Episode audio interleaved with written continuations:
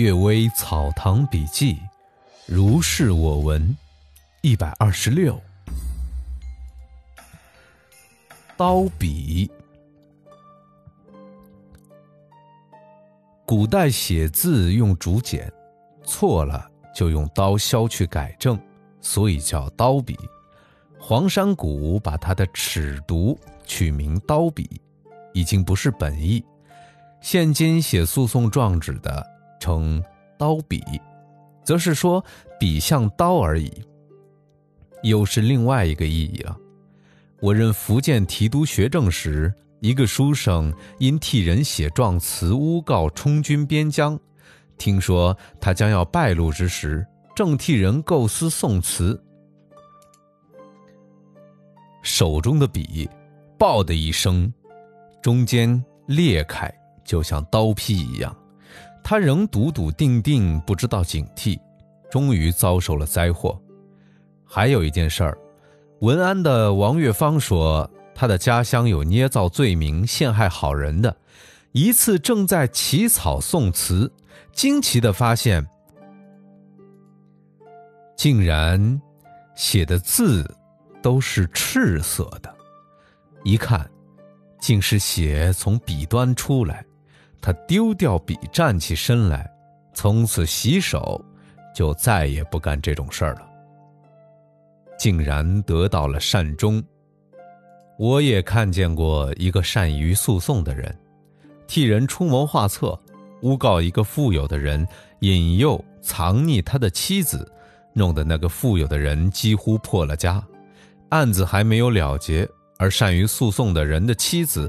真的就被人所引诱逃跑，他不知道案犯的姓名，竟然无法使用他善于诉讼的本领。第二个故事，巧应。天道惩除消长，不能完全估量，善恶的报应，有时应验，有时不应验，有时立即应验，有时。慢慢的应验，也有时显示出巧妙的应验。我在乌鲁木齐之时啊，吉木萨报告发遣来的犯人刘允成，因为欠债过多，被迫上吊自杀。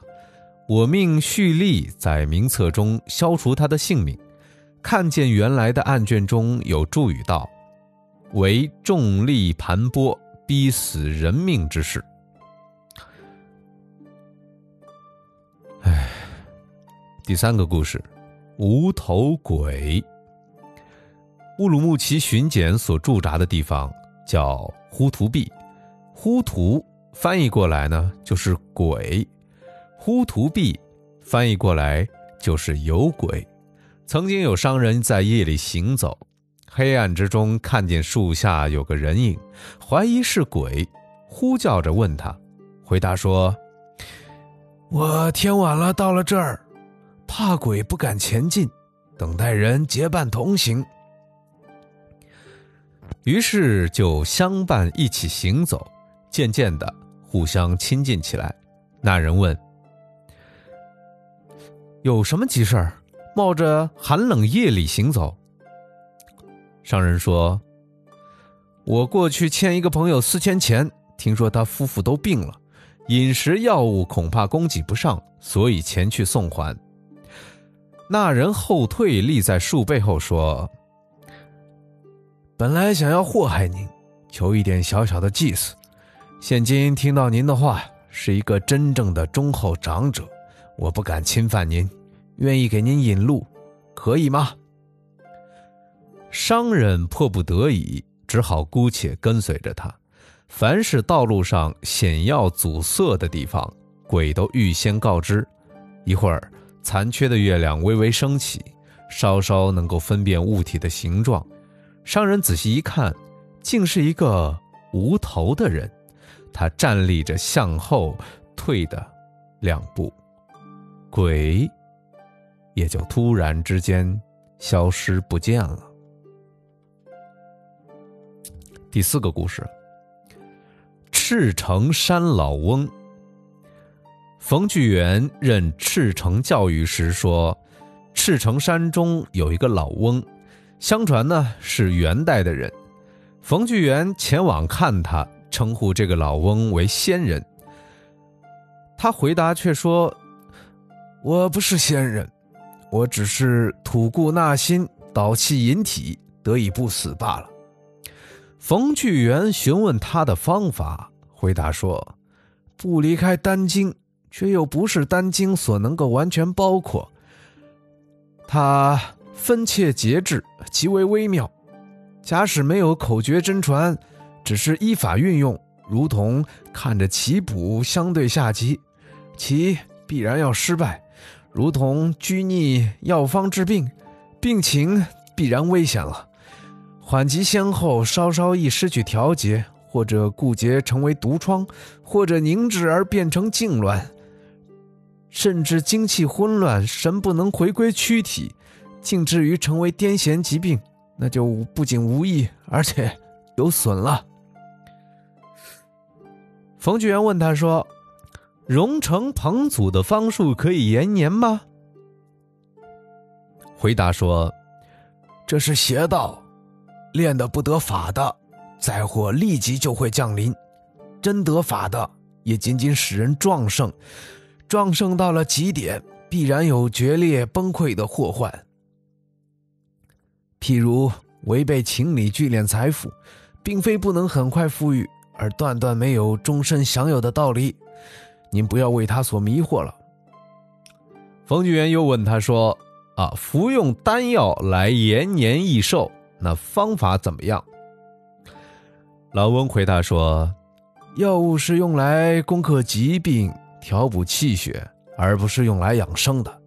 方士所服食的不过是草木金石，草木不能够不朽腐烂，金石不能不消解融化。他们尚且不能留存自己，却可以说借他们的余气，反而能够长期留存吗？”冯巨源又问说：“得以成仙的，果然可以不死吗？”回答说：“神仙可以不死，而也时时可以死。要知道，有生必然有死，这是物理的规律。炼气存神都是逆向而制止它，逆向制止的力量不松懈，就气聚而神也聚；逆向制止的力量有时松懈了。”就气消，神也消，消就是死了。如同富有财货的人家，勤俭就长久富裕，不勤俭就逐渐贫穷。再加上奢侈放荡，那么贫穷立刻来到。那做神仙的固然也兢兢业业，恐怕不能够自保。并非修炼自身精气神的内丹，一旦成功，就可以经历万种劫难不坏了。冯巨源请求遵行弟子拜师的理解，回答说：“您同此道无缘，何必突然荒废自己的本业？不如算了吧。”冯巨源只好惆怅的回去了。锦州歌鲁斋给我们讲述了这件事儿，称说他的话都挺实在的，不像是方士的炫耀在迷惑众人。好了，我们今天的《阅微草堂笔记》就读到这里，祝各位晚安好梦，么么哒。